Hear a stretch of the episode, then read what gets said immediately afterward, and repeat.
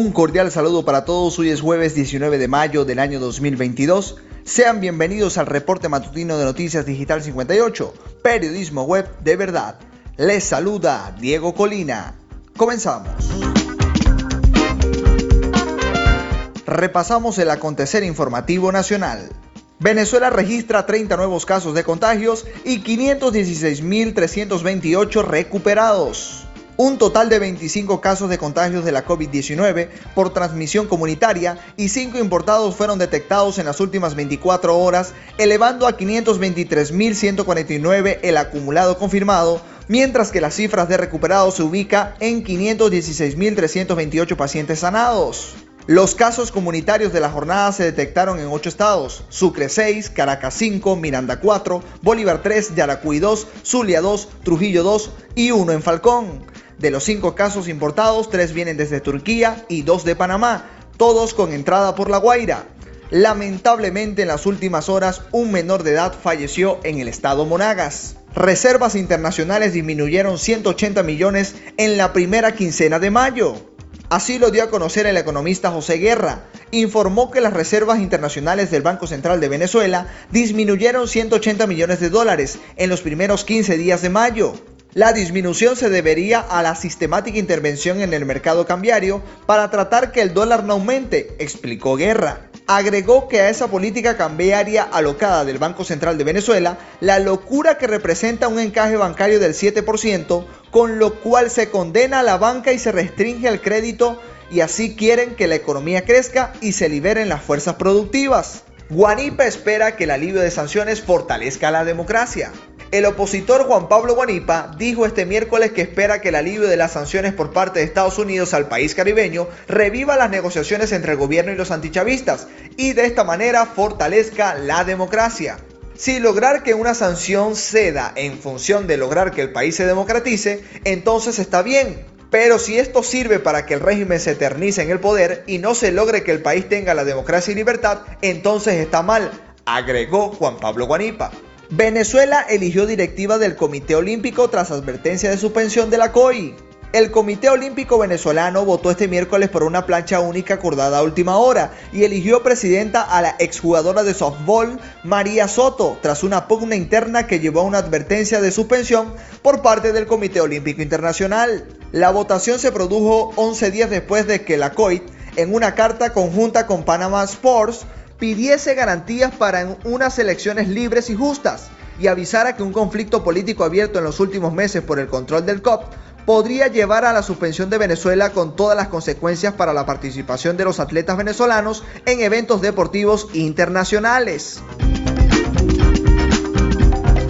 Con esta información hacemos un breve repaso por el acontecer regional. Rosales considera positivo la reactivación de las negociaciones entre el gobierno y oposición.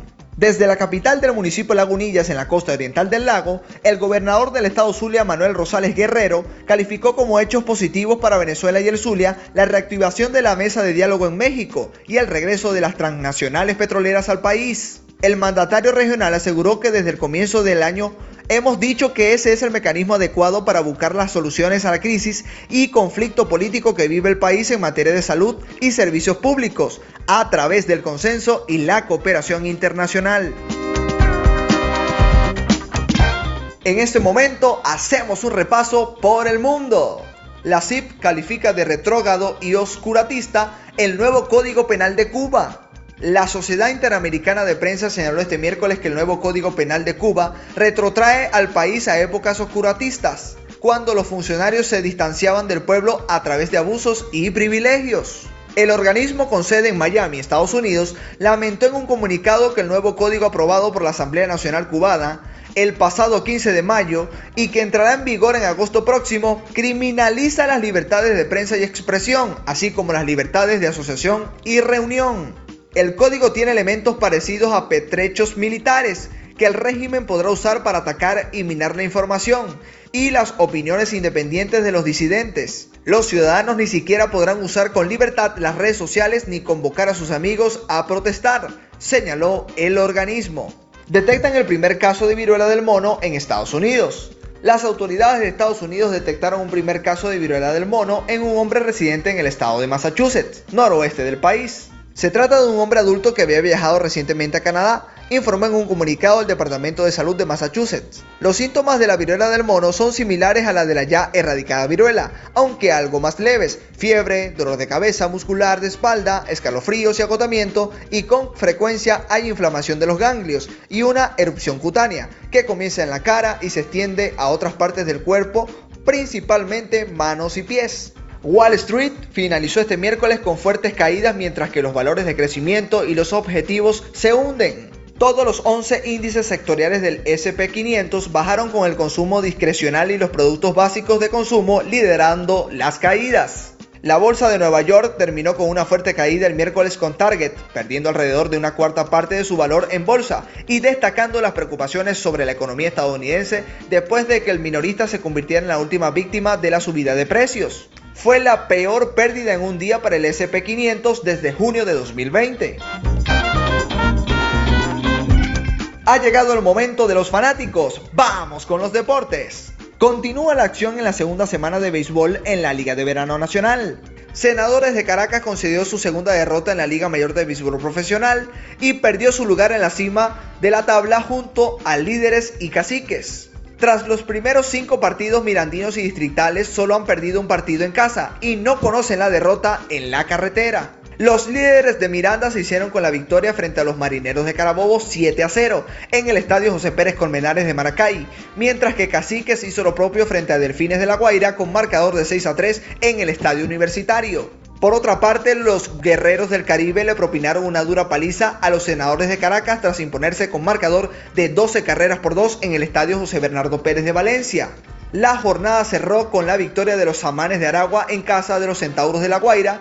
Los visitantes doblegaron a los litoralenses con marcador de 6 carreras por 3 en el Fórum.